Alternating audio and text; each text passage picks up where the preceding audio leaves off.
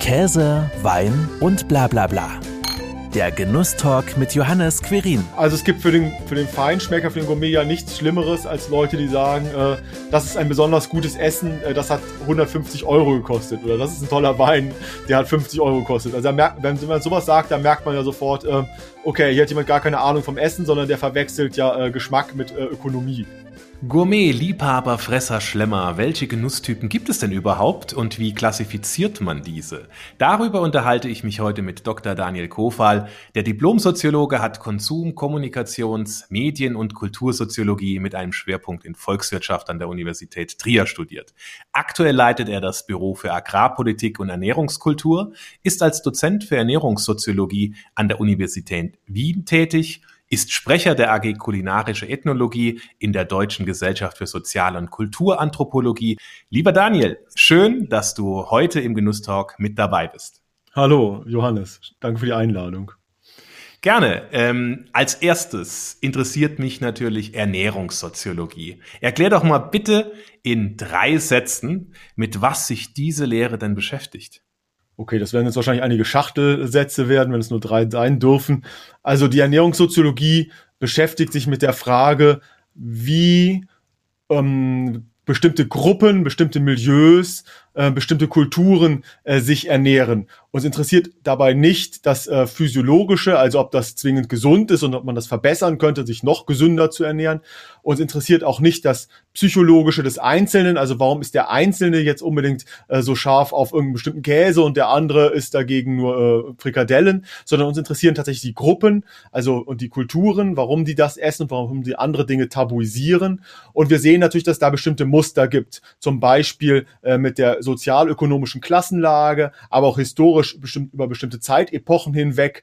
Ähm, und da ähm, ist die Soziologie halt dahinter und das kann man natürlich aber auch ähm, ganz fruchtbar ähm, anwenden, zum Beispiel für Marktforschungszwecke oder wenn man irgendwelche Kommunikationen gezielt äh, an irgendwelche Gruppen richten möchte in Bezug auf irgendwelche Ernährungsweisen, ähm, die man ähm, verbreiten möchte, dann guckt man eben mit welchen Essenden hat man es denn zu tun äh, und äh, wie kann man genau die ansprechen und bei anderen Gruppen muss man da eben anders dran gehen. Und vielleicht noch dann ein letzter Zusatz. Ähm, wir leben heutzutage halt nicht mehr in einer Ernährungskultur, äh, sondern in einer Ernährungskultur der Ernährungskulturen und vor allen Dingen des Ernährungskulturkontakts. Und das macht es eben ganz spannend zu sehen, wie diese Kulturen auf engstem Raum, auch diese Esskulturen, äh, miteinander umgehen. Das heißt, sie vermischen sich sehr wahrscheinlich mittlerweile. Ja, das gibt zwei ähm, äh, Entwicklungen. Es gibt zum einen die Hybride, die äh, sich entwickeln, also sie vermischen sich, sie verbinden sich in bestimmten Elementen. Ähm, Crossover Cuisine äh, kennt man ja schon länger, aber natürlich auch, dass heutzutage ähm, dann irgendwie Leute gucken, wie sie ähm, irgendwelche Nationalspeisen oder Regionalspeisen miteinander kombinieren. Aber auch, dass sie vielleicht bestimmte ähm, ja, Tagesdiät miteinander verknüpfen. Ja, also man ist irgendwie zwei, drei Tage lang Paleo-Diätler äh, und den, dann an äh, zwei Tage hat man Cheat Days und dann macht man nochmal so ein Veggie Day äh, da rein. Das gibt es. Und wir sehen natürlich auch den, die religiösen Komponenten inzwischen, die wieder ausgehandelt werden müssen. Also viel stärker, als das noch vor 20 Jahren der Fall war, ähm, sehen wir auf einmal, dass äh, die, die Aufwertung äh, des religiösen Essens durch den äh, Zuzug von Muslimen zum Beispiel äh, nach Mitteleuropa, äh, aber auch das äh, Wiederaufleben des, äh, des jüdischen Glaubens an manchen manchen Orten, dass das eben auf einmal wieder zentral wird, wenn es in Kontakt mit dem Christentum oder auch mit Atheisten kommt, die sich auch auf einmal viel stärker verbreiten. Also das ist so, was es gibt. Das ist so eine ähm, die Hybridisierung, aber auch es gibt eine Abgrenzung, ja, dass sich die Esskulturen auch aneinander abarbeiten und sagen, nee, damit haben wir jetzt eben nichts zu tun. Also die Veganer werden immer noch äh, radikaler an mancher Stelle, die wollen gar nicht mit den Fleischessern zu tun haben. Auf der anderen Seite wächst auf einmal ein Milieu von Leuten, die sagen, ja, Fleisch muss auf jeden Fall sein. Die haben ja nie darüber nachgedacht, äh, ob sie Fleisch essen und wie sie Fleisch essen. Und äh, auf einmal wird es ihnen total wichtig, auch gerade das Schweinefleisch, ja, äh, was man sonst vor 20 Jahren problemlos durch Pute hätte ersetzen können, äh, wird auf einmal in Kontrast eben vielleicht zu einer äh, anderen äh, Esskultur, die kein Schweinefleisch isst, aber von der man sich abgrenzen will, äh, wieder total zentral für den eigenen Speiseplan. Also das ist, ähm, sind zwei gegenläufige Tendenzen, die es da gibt. Mhm. Und diese Genusstypen, lassen die sich relativ einfach klassifizieren, so wie ich auch schon in der Einleitung ge äh, gesagt habe, Gourmet, Liebhaber, Fresser, oder ist es viel komplizierter? Ja, es ist ähm, vor allen Dingen kompliziert, die zu bilden und dann natürlich aufrecht äh, zu halten, weil das ein ähm, noch sehr marginal erforschtes Feld ist. Ähm, und äh, man natürlich immer, wenn man solche Schubladen bildet, ähm, gerade in einer äh, sehr individualistischen Gesellschaft wie der unseren, immer äh, mit Vorwürfen Würfen natürlich konfrontiert wird, ja, aber äh, das passt da ja gar nicht so richtig rein. Ähm, das ist doch bei dem Einzelnen ganz anders. Ja, das ist äh, natürlich so, wie man oft Schubladen bildet, aber man kann schon sagen, äh, man kann da Differenzen erkennen und dann mit denen auch arbeiten. Also man kann schon, ähm, das gibt es schon ziemlich lange, äh, die Differenz zwischen Gourmet, äh, also dem Feinschmecker, äh, dem hochkultivierten Feinschmecker auf der einen Seite und dem äh, Gourmand, äh, dem äh, doch sehr ähm, ja, fast schon gierigen äh, Fresser und Schlemmer auf der anderen Seite äh, hochziehen. Also das sind eben doch zwei Kategorien, die sich, seit man über den Essenden nachdenkt, äh, stärker, äh, sehr stark äh, herauskristallisiert haben. Und dann gibt es jetzt so neue Kategorien, wie man eben sagen würde, der Foodie oder der Liebhaber ähm, oder natürlich auch der, der professionelle Sensoriker, der auch auftaucht und der Redundanzesser wiederum auf der anderen Seite. Sind denn diese Genusstypen auch gleichmäßig über alle Gesellschaftsschichten verteilt? Ja, ähm, also ähm, zwar gibt es immer wieder auch äh, schöne Beispiele, wo man jetzt so Gourmets hat, die aus einer ähm, sich in einer ähm, sehr ökonomisch äh, sehr schwachen Positionen befinden. Ähm, ja, also man hat da irgendwie vielleicht aus, ähm, aus Tampopo, also einem kulinarischen Klassiker, ähm, äh, kulinarischen Kinoklassiker, den ich jedem empfehlen kann, äh, vor Augen so, einen, so eine Gruppe von ähm, Clochards, ähm, ähm, also von im Deutschen würde man ja sagen, wie so Obdachlosen, äh, äh Straßen. Äh, Streunern, äh, die ja. sich ihre Fein, ihren Feinkost aus den äh, Abfällen des, ähm, des der Gourmets-Restaurants zusammenklauben äh, und dann irgendwas ganz Tolles mixen. Und natürlich kommt es beim, äh, beim Gourmet vor allem darauf an, dass er eben äh, sehr äh, fein hinschmecken kann, sehr elaboriert darüber reden kann, dass er elaboriert äh, reflektieren kann. Aber man muss eben sagen, äh, wenn man sich das in der Realität anschaut, dann ist der Gourmet ja ähm, eben doch jemand, der aus einem sozioökonomisch äh, höheren Milieu äh, kommt. Ja, und zwar aus äh, verschiedenen Gründen. Äh, zum einen bedarf es einer gewissen äh, Bildung, äh, einer kulinarischen Bildung, äh, die zugrunde liegen muss, damit man diese Nuancen erschmecken, aber auch benennen kann. Ähm, und ähm, so eine kulinarische Bildung, wie jede Bildung, äh, bedarf eben äh, Zeit äh, und Geld, um die zu finanzieren. Ja, ähm, und das ist ja für für ähm, sozioökonomische Milieus, denen es äh, erstmal um das rein Überleben geht, äh, erst vorgründig, äh, ziemlich schwierig. Ja, da muss ja eben dann Geld verdient werden. Man muss sich mit äh, mit sehr viel Arbeit rumplagen, äh, die dann eben auch müde macht, wo man danach eben nicht mehr die Zeit hat und eigentlich die Energie hat, äh, sich mit ähm, solchen äh, feinen feinen Fragen äh, der, oder Fragen der feinen Künste zu beschäftigen, sondern braucht eben diese Muße, diese Zeit, ja, äh, auch die, auch dass man irgendwie was ausprobiert, auch äh, Investitionen tätigt, die sich dann nach im Nachhinein als ähm, als ähm, als Fehler äh, herausstellen, ja, also man probiert eben viele Weine und sagt dann eben, okay, aber davon waren jetzt äh, fünf ein Griff in die Hose, ähm, aber kein Problem, ich äh, finanziere mir einfach noch welche, ja, oder ich nehme auch die Zeit, mich in irgendwelchen Foren rumzutreiben oder in Gruppen rumzutreiben, wo andere auch sowas praktizieren, ähm, solche Feinkost äh, ähm, äh, Geschichten und ähm, verwende eben Lebenszeit darauf, anstatt in der Zeit irgendwas zu tun, womit ich eben mein, mein erstmal meine basalen Bedürfnisse befriedigen muss. Also der Gourmet braucht ein bestimmtes ähm, braucht ein bestimmtes äh, Backup, ja, also und zwar monetäres äh, und eben auch eins, wo er über kulturelles Kapital verfügt und kulturelles Kapital kann man in der Regel äh, nur äh, erlangen, wenn man äh, über ein gewisses auch monetäres äh, Backup verfügt. Also es ist ähm, eher in diesem äh, in diesem Bereich anzusiedeln. Ähm, genau, während man aber zum Beispiel ähm, äh, Menschen, die sich ähm, auf, ähm, auf einer ähm, auf, auf einer Ebene der, der Kochkunst äh, äh, schon bewegen, die sehr vielleicht sehr bodenständig ist, aber trotzdem äh, viel äh, viele Kenntnisse besitzt. Äh, das findet man zum Beispiel auch in den äh, sozialökonomisch äh, schwächeren Milieus, weil wir da ein äh, ein Phänomen haben, äh, das heutzutage ja so ein bisschen in Verruf geraten ist, nämlich die ähm, die Hausfrau und Mutter, äh, die ab mhm. einem bestimmten äh, Lebensalter, einem jungen Lebensalter, äh, quasi nur noch ähm, sich um die häusliche Reproduktionsarbeit äh, kümmert und dann eben aber jahrzehntelang ähm, auch kocht, ja, und zwar für, für sehr anstrengende Personen, nämlich die Familie, die sehr kritisch ist, äh, wo sehr viele unterschiedliche Esser zusammenkommen. Ähm, und äh, da besteht äh, bei diesen Frauen, ähm, die über Jahrzehnte hinweg gekocht haben, so ein großes Grundwissen oft äh, über, über Kochtechniken, ja, auch, auch über Geschmack.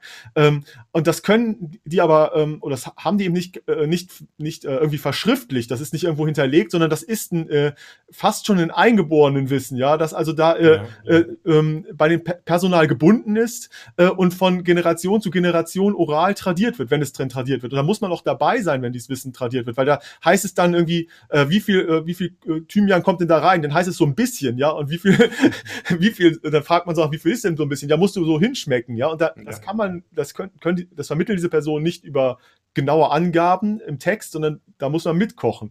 Und ähm, das sind dann keine klassischen Gourmets, die nicht so ähm, äh, elaboriert, reflektiert daran gehen, aber die trotzdem über sehr äh, tolle, äh, sehr vielfältige äh, Kochtechniken verfügen und auch eben äh, diese, all diese äh, Gerichte machen, von denen dann eben die, äh, die Familienmitglieder schwärmen. Ja, und wo es dann heißt, also so gut schmeckt es nur bei Muttern oder bei der Großmutter, äh, weil das einfach ähm, ein, tolles, äh, tolles äh, Genussmilieu ähm, äh, ist. Ja, und äh, kommen wir nochmal zum, zum Gourmet zurück. Ähm, ist es dort eher so, dass man sagen könnte, man isst, was man isst? und äh, vielleicht auch manchmal ein bisschen mehr äh, Schein als Sein. Das heißt, dass ich mir Dinge halt gönne, um mich äh, abzuheben von äh, bestimmten anderen Gruppen. Mir fällt da zum Beispiel direkt auch, äh, das ist ja auch durch die Medien gegangen, Franck Ribéry und sein berühmtes Goldsteg ein, das er da verspeist hat. Ist das jetzt ein Abheben, ein Abgrenzen von bestimmten anderen äh, Gruppen oder ist es dann tatsächlich auch die Individualität, die ich dort auslebe und mir Dinge gönne, leiste, ähm, also der Gourmet kann mit seinem Wissen, mit seinem kulinarischen und gustatorischen Wissen durchaus ähm, punkten heutzutage in der Kultur, die das Essen sehr hoch schätzt und kann das als ähm, Kulinar kulinarisch kulturelles Kapital einsetzen, um ähm, damit Distinktion zu betreiben, sich abzugrenzen, mhm. auch äh, wichtig zu machen. Aber und das ist der ähm, Unterschied auch zu äh, Franck Ribéry mit seinem Goldsteak und äh, dieser ähm, dieser Küche, äh, die er da besucht hat von ähm, in Dubai ist das ja dieser Koch. Mir fällt gerade ähm, der Name nicht ein. Äh, das kann ja jeder googeln, ist ja wirklich omnipräsent in Medien. Ähm, der Gourmet muss das nicht machen. Ja, der Gourmet macht das erstmal äh, prinzipiell, um dieses Wissen zu haben und über Geschmack zu reden und äh, kann über Geschmack eben sehr elaboriert reflektieren. Und das kann also es ist mir von Ribéry nicht bekannt, dass da irgendwelche äh, ähm, spannenden, äh, geschmacksrelevanten äh, oder kochrelevanten Aussagen zu diesem Verzehr getätigt wurden, sondern das äh, Phänomen Ribéry und Goldsteak ähm, ist, dass da gezeigt wird, äh, wie viel Geld man hat. Es geht darum, dass eben äh, ein vergoldetes Steak zu einem unglaublich hohen Preis äh, an einem, äh, also wirklich äh, aus so einer aus einer Disco-Werbung äh, stammenden äh, Lokalität äh, verzehrt wird. Und das ähm, ist, ist kein Gourmet-Verhalten, sondern das ist ein, dass da jemand weiß, auch über Essen äh, kann man äh, seinen, äh, seinen Ge Geldwert ausdrücken, seinen Marktwert ausdrücken. Ähm, da, das ist halt an sich ist das ein äh, Phänomen, das man im Mittelalter hatte, ähm, wo man äh, auch wenig über Geschmack gesprochen hat, wo man äh, also wirklich auch Speisen überwürzt hat. Man hatte kaum Kochkenntnisse, ähm, man hatte schlechte Nahrungsmöglichkeiten, ja, also auch wertvolle Speisen, gute Speisen waren schnell verkommen, man hat sie überwürzt. Ja, und dann hat man sie besonders ornamental inszeniert, um seinen Mitmenschen, seinen Gästen an Hof zu zeigen, dass man es sich leisten kann, Dinge zu verschwenden. Und das ist eigentlich das, äh, was da inszeniert wird. Ob, Go ob Gold äh, äh, mariniertes Steak wirklich schmeckt oder nicht, dazu kenne ich persönlich gar keine ähm, äh, sinnvollen Aussagen sagen. Äh, ich habe es auch noch nicht da gegessen. Ich kann also auch nichts aus eigener äh, Perspektive sagen, aber die Inszenierung von Ribery äh, und diesem Koch da äh, zielt nicht auf den Gourmet ab, äh, sondern auf denjenigen, ähm der ähm, protzen möchte, auf den fast auf, den, auf den fast schon sympathischen Fußballproleten, könnte man sagen. Also ein Gourmet beschäftigt sich auch durchaus einfach tatsächlich mit, zumindest mit, den, mit der Zubereitung, mit der, der Herkunft der Speisen und äh, Zutaten und letzten Endes natürlich auch mit den Zubereitungstechniken.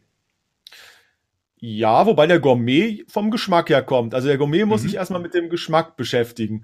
Ähm, also ähm, Jürgen Dolar sagt das ja dann äh, in seinen oder treibt das ja in seinen Texten auf die Spitze. Also da geht es ja wirklich dann um das ganze, um das Mundgefühl, um der, die Art der Verkostung. Da fehlt mir bei Dolase ganz viel, was ich früher bei Siebeck ähm, eigentlich doch gemocht habe, dass er den Kontext mehr mit reinbezieht, weil das äh, wird bei Dolase so rausreduziert und das spielt aber definitiv eine Rolle, kann man als Soziologe immer nur sagen und darauf hinweisen. Ähm, aber der Gourmet kommt erstmal vom Geschmack und dann ähm, macht es natürlich Sinn, äh, sich noch weiter mit zu beschäftigen, ähm, wie wird das produziert, äh, wie wird das zubereitet äh, und so weiter. Aber das Wichtige beim Gourmet ist, dass er über den Geschmack äh, sprechen kann ähm, und nicht nur über, über das Kochen. Ähm, da, auch das ist eine Entwicklung, ähm, dass man das Schmecken heutzutage ernster nimmt. Äh, ja, also mhm. ähm, es gibt eben auf der einen Seite den Koch und auf der anderen Seite gibt es den Esser, den Essenden. Ähm, und auch da gab es früher noch nicht diese, ähm, diese Zugänge zu. Wir, wir wissen, dass die ersten Gourmetführer nicht über den Geschmack der Speisen gesprochen haben, sondern darüber, welche Tischsitten äh, äh sich, in, äh, sich in den Restaurants äh, abzeichneten. Und je besser die Tischsitten waren, desto besser war das Essen.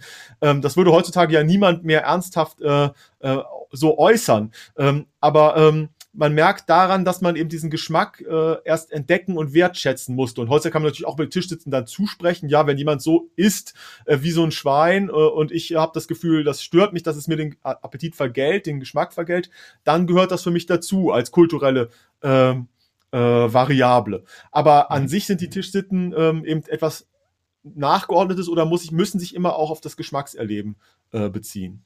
Und das muss der Gourmet auf, auf dem Schirm haben und so äußern können.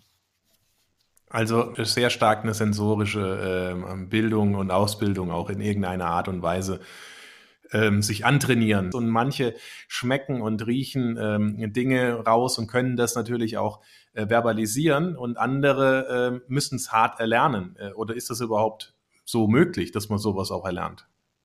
Ja, also wir wissen heutzutage, dass natürlich das Geschmacksempfinden auch schon äh, pränatal, also Mutterleib, ähm, geprägt wird. Ähm, da können dann natürlich bestimmte ähm, Weichen so gestellt werden, ähm, auch schon über die Ernährung der Mutter, ähm, dass ähm, und das Kind hat, er bekommt das dann über die Nabelschnur mit, dass es da natürlich äh, Vorteile bekommt. Und wenn die Eltern äh, vielfältig essen, dann lernt das Kind natürlich mehr kennen. Also merkt man so eine Sozialisation. Wahrscheinlich gibt es auch natürlich eine genetische Disposition, dass es manchen einfach leichter fällt, äh, während es anderen schwerer fällt. Und man kann es sich natürlich auch erarbeiten. Man kann da große Fortschritte erzielen. Also Karl Valentin hat mal in Bezug auf die Kunst gesagt, Kunst ist 5% Talent und 95% harte Arbeit. Mhm. Ähm, und das ist natürlich mit Feinschmeckerei ähm, ähnlich. Also da kann man auch sagen, natürlich 5% ist, mag genetisch disponi äh, eine genetische Disposition sein, dass man es besonders gut kann. Aber 95% kann man sich einfach erarbeiten. Und da hapert es ja schon bei den meisten äh, Menschen. Ähm, also ähm, man muss das, äh, man muss das trainieren und man kann, man darf das auch trainieren. Und ähm, in, insofern, ja, ist es vielleicht eine, eine lebenslange äh, lustvolle Aufgabe, das zu tun. Gehört das denn dann äh, auch zu deinem Berufsbild dazu, dass du deinen Geschmack und deine Geschmacksnerven regelmäßig trainierst? Ja, aber ich bin erstmal Ernährungssoziologe und ich würde auch nicht von einem äh, ähm, äh, Kriminalsoziologen äh, erwarten, erhoffen, dass der besonders kriminell ist äh, oder von einem Sexualsoziologen erwartet auch niemand, dass er besonders sexuell umtriebig ist, sondern wir beobachten natürlich andere Leute, wie sie sich ernähren und sind natürlich erstmal so parasitär dazugeschaltet. Der Soziologe kommt immer wohin, wo andere schon was Tolles machen und sagt, ach, wie interessant und fängt das dann an äh, zu reflektieren. Ähm, aber ähm, ich muss sagen, für meine, für meine Biografie ähm, habe ich meine, meine Berufswahl als sehr ähm, fruchtbar erlebt, weil ich am Anfang auch ein äh, reiner Redundanzesser war, als ich mich mit dem Thema beschäftigt habe. Ähm, ich war irgendwie sehr sportlich unterwegs und ähm, habe dann vor allen Dingen Kohlenhydrate nach Protein gegessen, habe dann also fast jeden Tag Nudeln mit äh, Tomatensauce und Thunfisch verzehrt. Das war einfach äh, eiweißhaltig und kohlenhydrathaltig. Ähm, und dann äh, erst mit der Beschäftigung mit dem Thema, wo ich sehr abstrakt rangegangen bin, habe ich dann eben Köche kennengelernt, Feinschmecker kennengelernt, Foodies kennengelernt ähm, und habe gemerkt, äh, dass das einfach wie Musik hören, und da wären wir jetzt bei, bei der Liebhaberei vielleicht auch, ähm, ein spannendes, ähm, sinnliches Tätigkeitsfeld ist. Und ähm, ich würde inzwischen natürlich auch sagen, als Soziologe, als äh, wie ich mich verstehe, als teilnehmender Soziologe, äh, esse ich immer alles mit und probiere alles mit und versuche mich auch in Situationen zu bringen, wo ich an neue Speisen komme, an andere Speisen komme. Und da geht es aber bei mir nicht nur um, um, um Feinschmeckerei, das ist besonders elaboriert toll schmeckt, sondern ich möchte wissen, was diese Gruppen vielleicht damit verbinden, wenn sie auf diese Art und Weise, äh, wie sie das machen, äh, diejenigen Speisen verzehren, die sie verzehren und Getränke verzehren. Und so, denke ich, habe ich eine Menge an Speisen und Getränken inzwischen kennengelernt, würde von mir aber niemals behaupten, dass ich ein Gourmet wäre, ähm, weil das einfach äh, nochmal eine ganz andere äh, Herangehensweise ist und ich mich nicht damit verwechseln möchte. Ich bin ähm, ein Soziologe, ein, ein Wissenschaftler, der sich damit beschäftigt und nicht per se ein Feinschmecker. Und wo findest du dann diese Typen in der freien Wildbahn, um äh, diese Forschungsobjekte dann auch zu beobachten? Ja, also ähm, das Schöne ist natürlich, dass es ähm, heutzutage eine Menge von Menschen gibt, auch in Deutschland, äh, immer stärker, äh, ähm, die äh, sich mit, ähm, mit einer guten Esskultur identifizieren äh, oder mit einer, mit, einer, mit, einer, mit einer elaborierten Esskultur. Und ähm, die Gourmets findet man natürlich in bestimmten Zirkeln, wo sie sich zusammentun. Also sie wollen ja miteinander reden, sie äh, zeigen sich ganz oft auch, sie äh, wollen es ja auch präsentieren über Texte über Bücher, über, äh, über ähm, Internetformate inzwischen. Aber was ich eben noch viel spannender finde, ist eigentlich der Aufstieg des Liebhabers, äh, des mhm. Foodies heutzutage. Das gab es ähm, doch lange Zeit äh, eher nur so in dem Bereich der Musik oder vielleicht noch irgendwie in den, in den Bü bei, bei Büchern, ähm, beim Theater, äh, dass eben auch der Zuschauer, ja, der eben nicht auf der Bühne stand, nicht der Schauspieler selber ähm, oder eben nicht der jemand, der ähm, der selber ein Musikinstrument gespielt hat, eine Band hatte, sondern einfach gern Musik gehört hat. Ja, also früher diese Plattensammler ähm, oder die äh, Leute, die sich zum Musikhören getroffen haben und dann über die Musik zu fachsimpeln oder zu gucken, irgendwie äh, mhm. sich da reinfallen zu lassen. Auch nicht irgendwie so nur fokussiert auf die Musik zu achten, sondern eben auch die einzusetzen, zu wissen, in welchen, welchen äh, Situationen benutze ich welche Musik, um eine schöne Stimmung zu schaffen, ja. Und dass heutzutage eben viele Menschen eben äh, auch gucken, wie kann ich welches Essen noch besser einsetzen oder gut einsetzen, um eine schöne Stimmung zu schaffen oder wie kann ich durch die Stimmung das Essen anders wahrnehmen. Ich merke, dass mir ein Wein in einer bestimmten Situation anders schmeckt als äh, als in der, wiederum in einer anderen. Ja, also ich habe, du hast mir hier so ganz tolle Weine geschickt, hier äh, diesen äh, Schloss Proschwitz äh, Goldriesling, der mir in dieser Situation, wenn ich jetzt gerade dran nippe, also sehr hervorragend mundet. Und ich bin auch schon gespannt, mir nochmal eine äh, Flasche dazu zu äh, kaufen und die vielleicht mal mit meiner ähm, äh, äh, Frau ähm, äh, zu verkosten. Also wie, wie damit er mir anders schmecken. Ja? Und dann ist die Frage, also was ähm, was was bringt mir dieser Wein? Und darüber dann auch nachzudenken und ähm, zu schweifen, hin und her zu schweifen, das Thema. Und solche Leute findet man ja doch ähm, immer öfter, gerade auch, ähm, wenn man sich in, äh, in die entsprechenden Lokale begibt.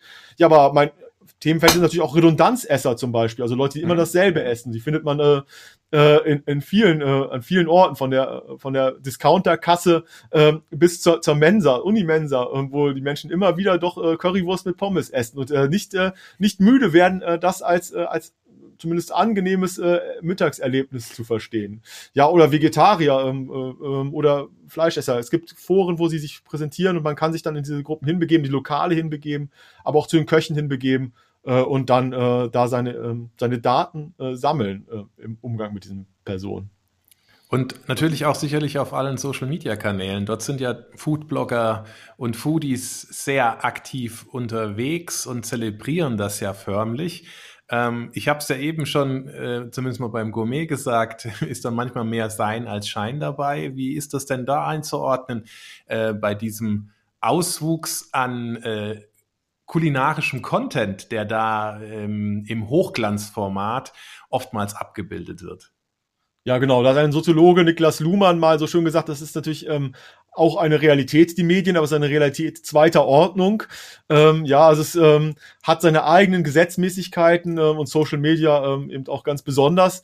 Und man kann daran ähm, vor allen Dingen erstmal sehen, wie wird Essen inszeniert. Ob das die Menschen dann selber auch wirklich essen, ist dann eine andere Frage. Es gibt da, glaube ich, diese to äh, tolle Seite ähm, mit so Models, äh, die immer so zeigen, äh, welches Fastfood sie jetzt äh, gleich essen werden. Ja, und dann heißt dann wieder Hashtag dazu, uh, you didn't eat that oder also du hast das nicht gegessen. ja, also diese Models suggerieren, sie würden das irgendwie verzehren, aber in Wirklichkeit werden sie das äh, nicht ähm, zu sich nehmen. Und ähm, das haben wir natürlich in vielen Bereichen, dass jeder Social Media Kanal ähm, immer ein Framing darstellt. Ja, also man zeigt immer nur das, äh, äh, was man auch zeigen möchte und äh, ähm, also keiner isst ja heutzutage mehr bei McDonald's oder bei Kentucky Fried Chicken, aber die Umsätze sind irgendwie riesig.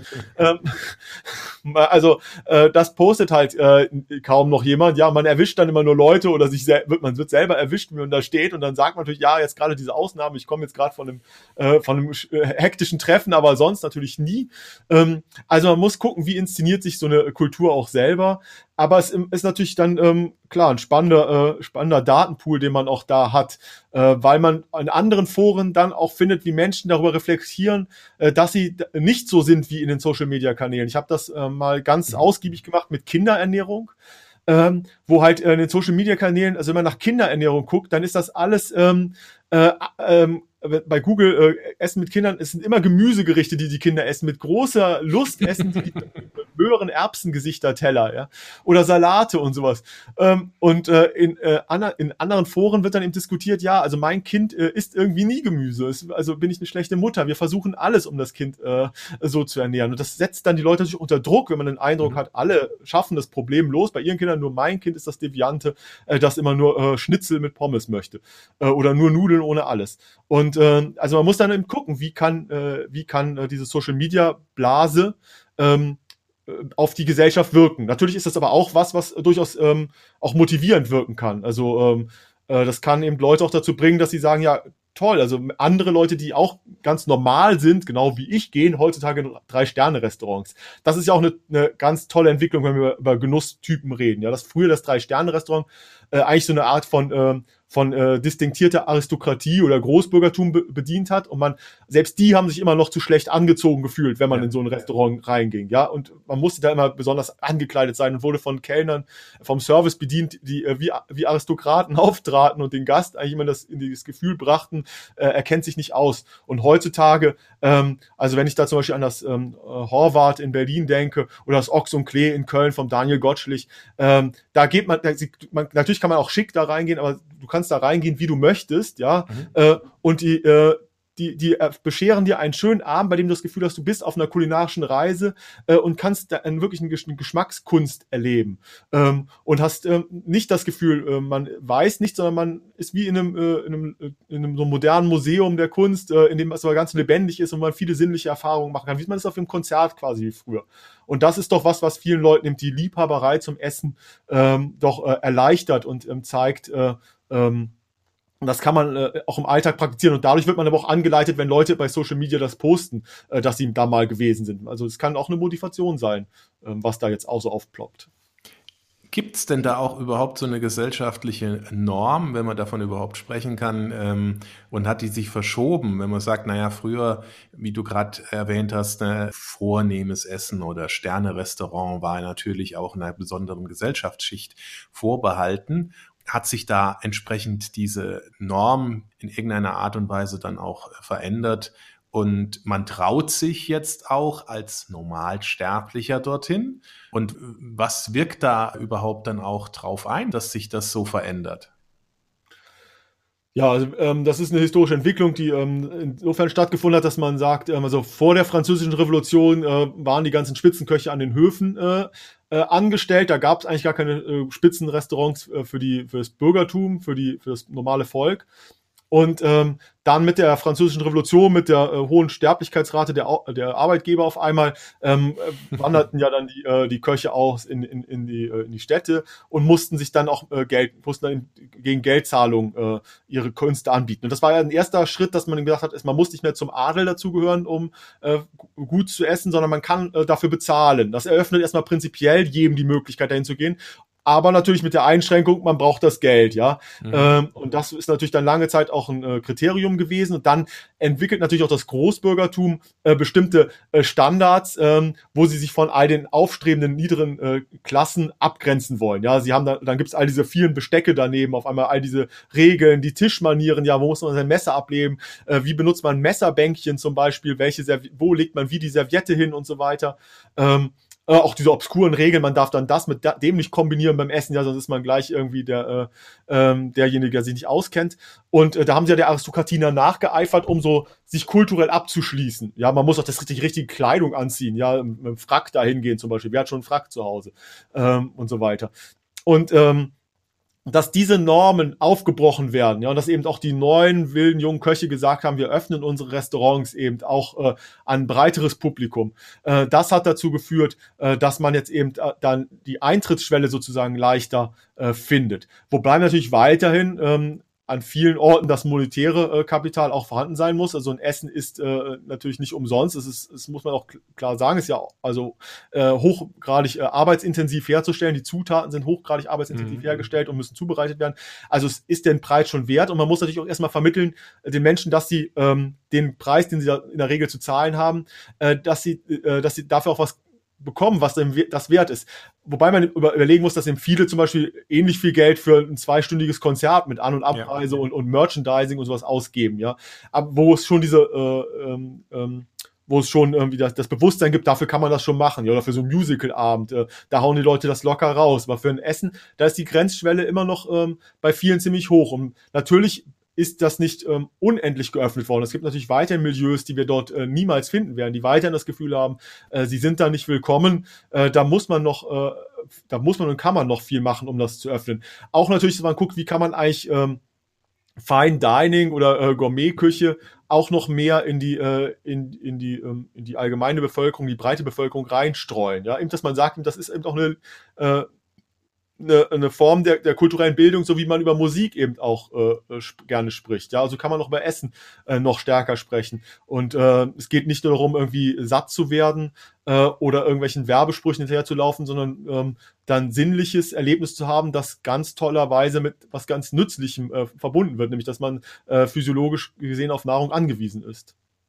Ja, und diese Kultur der, der Ernährung, die hat sich eben auch sehr stark durch, durch das Thema, was wir eben ja auch angeschnitten haben, Social Media, Blogger schon auch verändert. Plus sehr wahrscheinlich natürlich auch, dass das Thema Kochen sehr stark im Fernsehen äh, präsent war und dort natürlich auch die Sterneköche als ganz normale Köche inszeniert worden sind. Ja, ähm, also die Kochshows äh, sind ähm, ja ähm, genauso wie die Social Media Sachen zu Recht mit dem Begriff Food Porn meiner Meinung nach äh, belegt ja. worden, ähm, weil sie eine ähnliche Art der, äh, der Ausleuchtung in Szenesetzung ähm, äh, haben, eines an sich recht äh, primitiven Aktes, ähm, auf der einen Seite der Sexualität, auf der anderen Seite der Nahrungsaufnahme.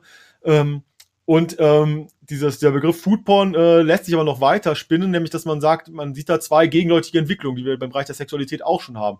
Nämlich für die einen äh, ist das einfach ein stellvertretender Genuss, ja, die äh, mhm. treffen niemanden mehr im realen Leben äh, für äh, erotische Kontakte, äh, sondern äh, schauen sich dann eben äh, diese Filme an und äh, haben da eben einen Stellvertretergenuss und genauso ist beim ja. Essen auch. Manche gehen irgendwie gar nicht mehr an ihren eigenen Herd oder essen immer dasselbe, aber schauen dann irgendwie Alfred Biolek äh, äh, zu oder wem auch immer, äh, der dann irgendwie was ganz Tolles da zaubert und ich habe dann nochmal was vorbereitet und schaut sich, schauen sich Küchenduelle an, ähm, aber essen das gar nicht, sondern haben, lassen die anderen das gute Essen essen, während sie selber äh, vielleicht Junkfood in sich reinstopfen.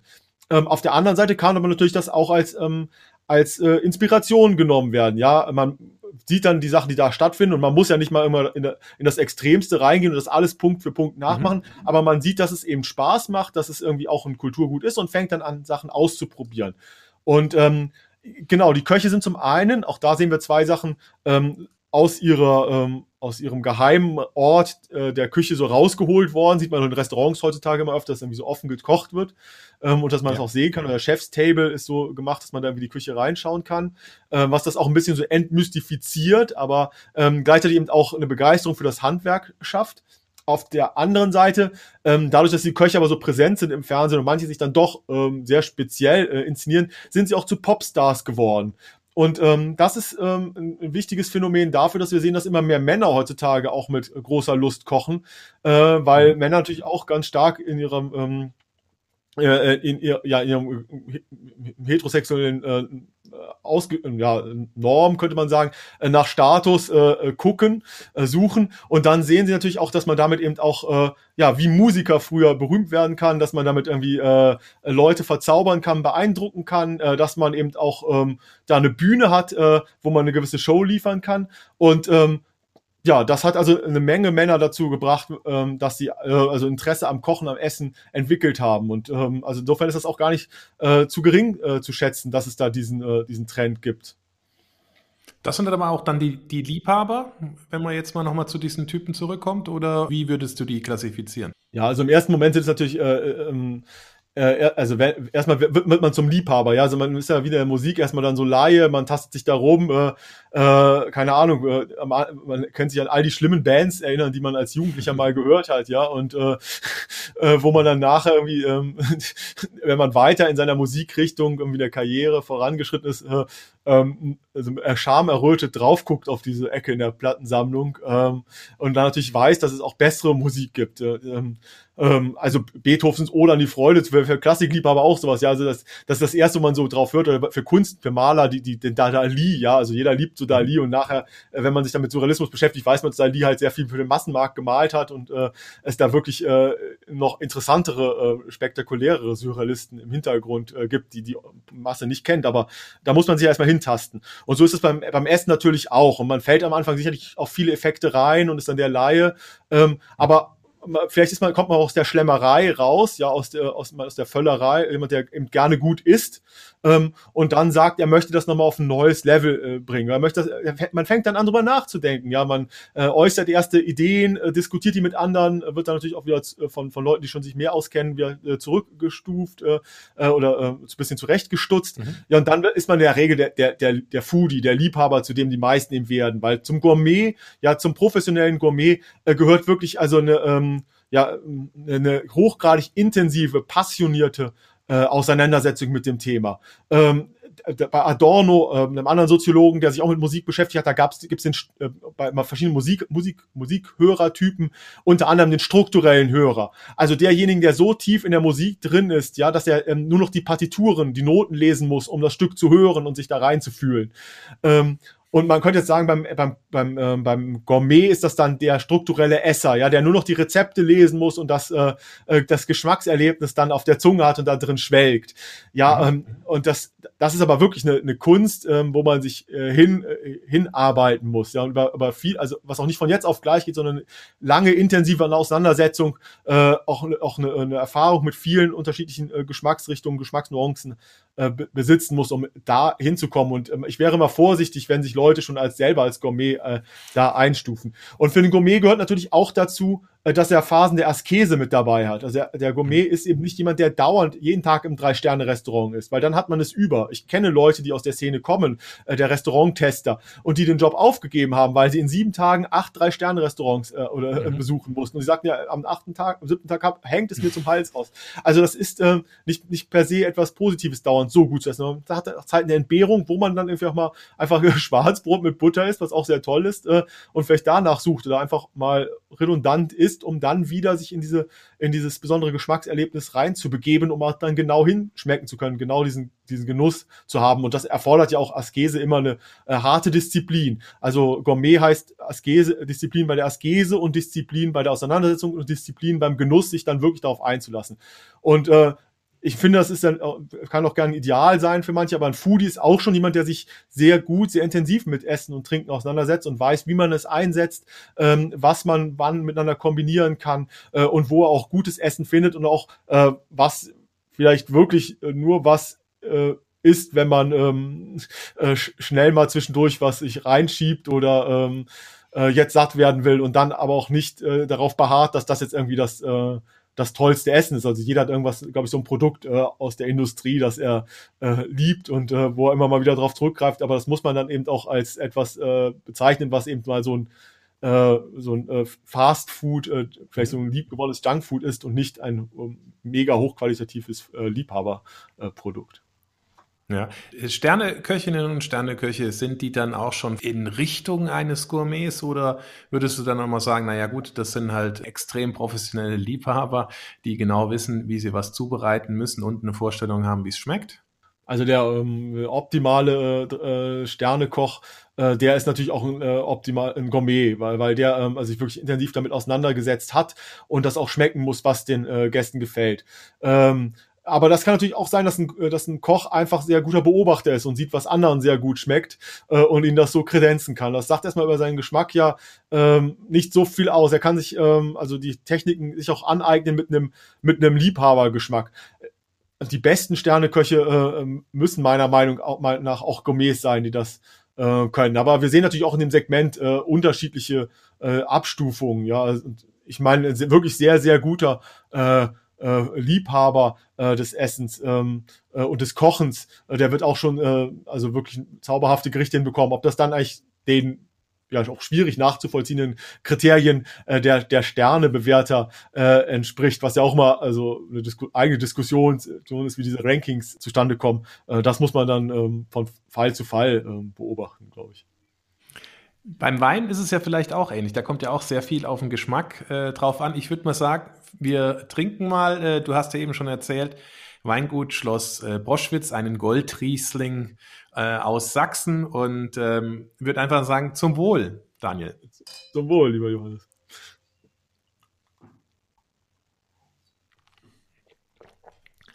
Ähm, da ist es dann doch sehr wahrscheinlich auch ähnlich wie beim Essen, also beim Trinken. Gerade jetzt beim Wein, um da auch entsprechend diese verschiedenen Nuancen rauszuarbeiten. Also sowohl jetzt, wenn ich klar sage, ich bin ein Gourmet und kann Speisen beurteilen, dann kann ich ja sehr wahrscheinlich auch dann ähm, Getränke, speziell beim Bier ist es ja mittlerweile auch so, aber man hat ja immer noch den Wein im Fokus, wo man äh, von ähm, Maracuja, Grapefruit oder grünen Noten spricht. Da muss man natürlich doch auch eine gewisse Sensorik haben. Unterscheidet die sich jetzt vom Essen oder ist die sehr ähnlich? Ähm, also aus soziologischer Sicht ähm, ist die sehr ähnlich natürlich, ähm, das Getränk. Ähm, interessant ist auch hier, dass man, ähm, das beim Wein äh, sogar noch äh, ziemlich gut erforscht, dass man immer ähm, äh, seine, ähm, seine Geschmacksbeschreibungen, ähm, seine ähm, Möglichkeiten, die Qualität zu erkennen und zu kommunizieren, immer auf eine bestimmte Gruppe bezieht. Ja, also auf, ein, mhm. auf eine bestimmte Kultur, auf ein bestimmtes Milieu. Ähm, wir wissen, dass es äh, sehr schwierig ist, wenn man Leute aus unterschiedlichen ähm, sozialen Kreisen, die nie irgendwas miteinander zu tun hatten, ähm, vor dieselben Speisen, vor denselben Weinen setzen würde, äh, dass die auf eine ähnliche Beschreibung kommen. Die finden diese Nuancen in der Regel nicht. Aber wir sehen, dass Menschen, die ähm, immer öfter ähm, oder die regelmäßig sich miteinander über äh, Essen und Trinken unterhalten, dass die das Vokabular ähm, aufeinander einstellen und dann auch zur mhm. Beschreibung kommen, wo sie auch Weine, ähm, also gerade bei, genau bei Wein ist es eben da ganz gut erforscht, Weine ähm, beschreiben können und ihrer Qualität äh, einordnen können, dass sie dem Qualitäts- und Geschmacksempfinden der anderen Gruppenmitglieder auch entsprechen. Also ähm, es, ist, es bildet sich ein Gruppengeschmack heraus. Wir müssen natürlich beim Essen und Trinken wie bei allen Kulturgütern immer sehen, dass es halt zeit- äh, und kulturabhängig ist, äh, äh, was gut und was schlecht ist. Also wir wissen, dass Sachen, die gestern äh, ähm, äh, noch essbar waren, heute schon äh, nicht mehr essbar sein können, äh, geschmacklich und morgen wieder Delikatesse sein können. Ähm, deswegen, also der Soziologe ist natürlich skeptisch bei äh, absoluten äh, äh, Geschmacksurteilen, äh, sondern äh, die die Geschmäcker passen immer zu einer Zeit und zu einer kulturellen Gruppe, die sich auf diesen Geschmack eingegruft hat.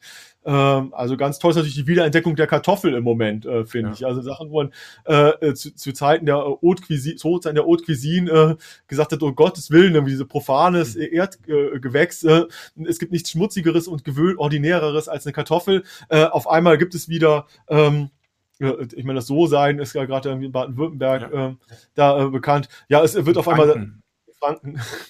Entschuldigung. Ähm, du hast recht, in, Franken ist ja in Bayern. Ähm, ähm, im, im, Süden Deutschlands für mich als, als äh, äh, Hesse. Ähm, ist dann ja einfach was, wo das auf einmal wieder zelebriert wird, wo wenn ganz viel drüber gesprochen wird, was äh, besonders auf den Teller ähm, äh, gelangt. Und ähm, also merkt man, so ein Gericht kann auch aufgewertet werden. Die ganze Slow Food Bewegung, die auf einmal also auch eine Form der Liebhaberküche, äh, aber des ähm, des Handwerklichen ist. Das ist also der komplette Gegenlauf zur Haute Cuisine oder auch zur Molekularküche, äh, die Jahre davor äh, ihre Hochphase gefeiert hat.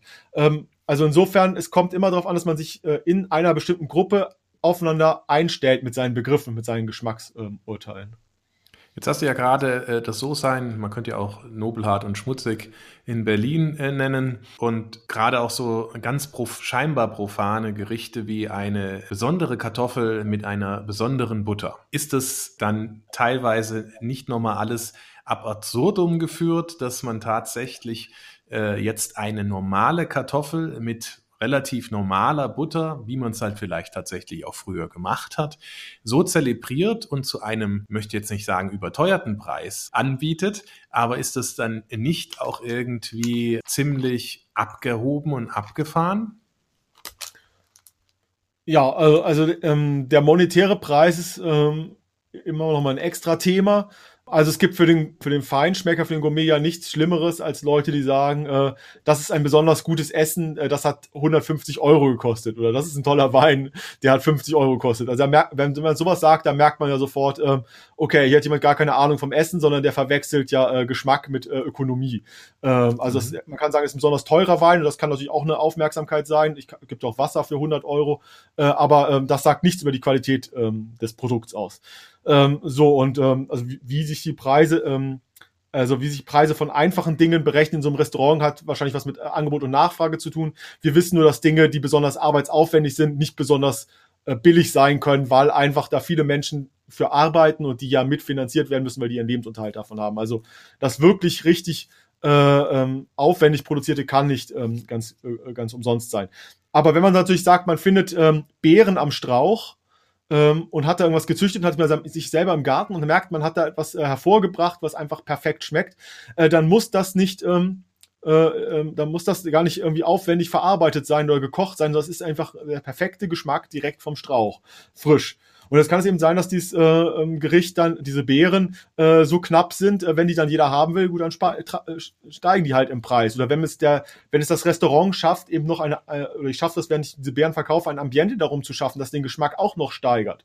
Und das gehört eben dazu. Es liegt nicht nur im Produkt, es liegt nicht nur an den Rezeptoren des Essenden, sondern das Ambiente, der Kontext führt immer auch mit dazu, dass etwas gut schmeckt. Mhm. Nichts ist schlimmer, als zu Daniel Gottschlich ins, äh, ins Ochs und Klee zu gehen äh, und dabei über die Steuererklärung noch reden zu müssen. Ja, also da, dann kann man wirklich wirklich sagen, das kann man auch an der Currywurstbude äh, erledigen. Ja, da, da verschwendet man äh, das Geld, da verschwendet man die guten Zutaten, da verschwendet man die Kochkunst. Wenn man da hingeht in ins Ox und Klee oder in diese Restaurants, dann muss man sich auch die Zeit nehmen, sich auf den Geschmack einzulassen.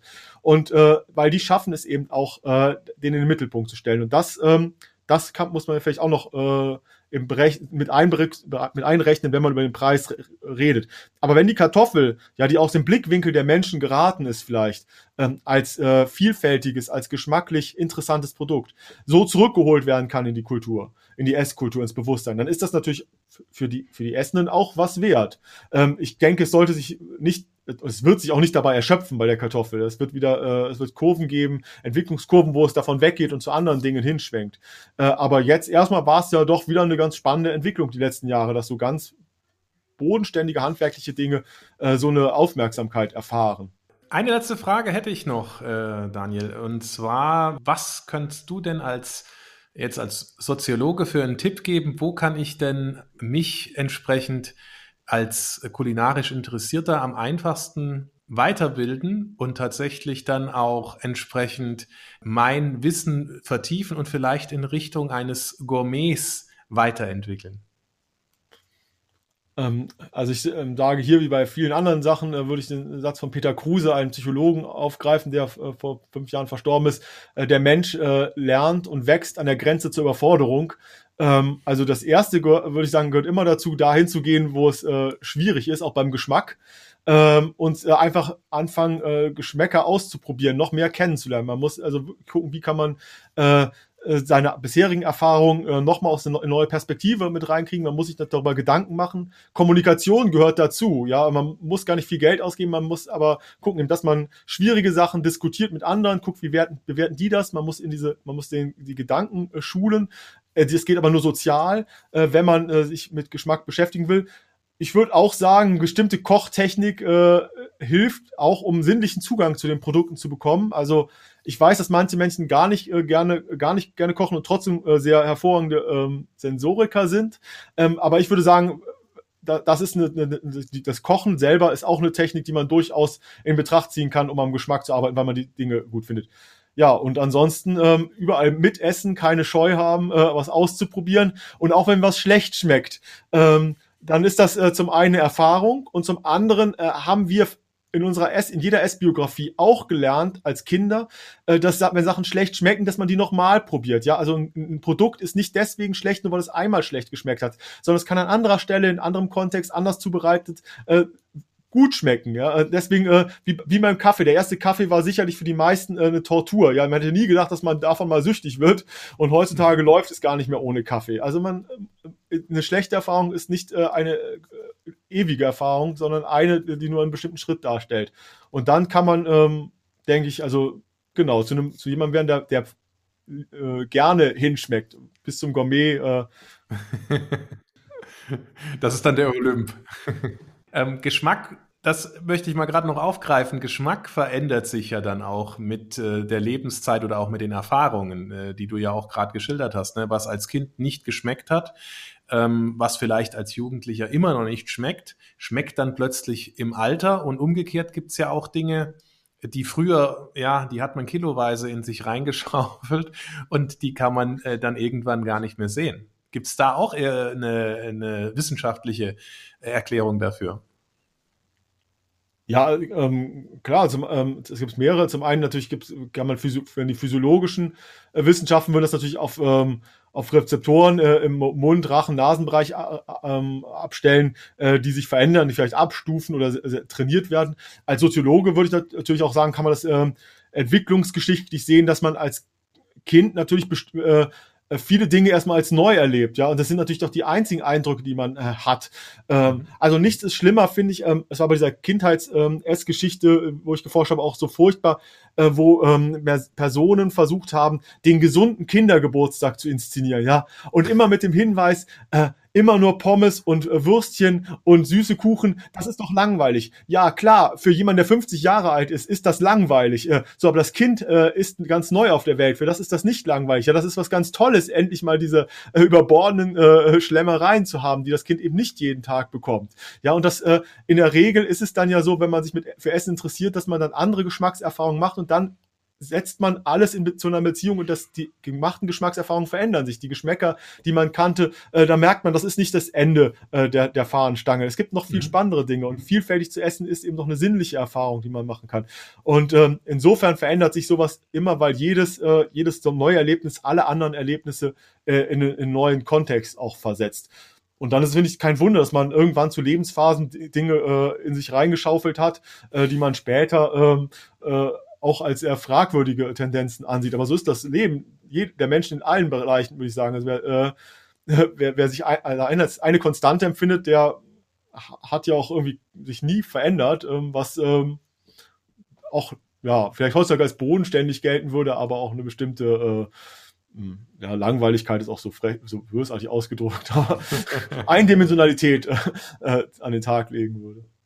Vielen herzlichen Dank äh, für die interessanten Einblicke und es hat Spaß gemacht, mit dir darüber zu sprechen. Es hat äh, Spaß gemacht, auch mit dir darüber zu sprechen und vielen Dank für den schönen Wein nochmals. Gerne. Das war Käse, Wein und bla bla bla. Der Genusstalk mit Johannes Quirin. Dir hat dieses Gespräch gefallen? Dann abonniere den Podcast, um keine neue Folge zu verpassen. Bis zum nächsten Mal.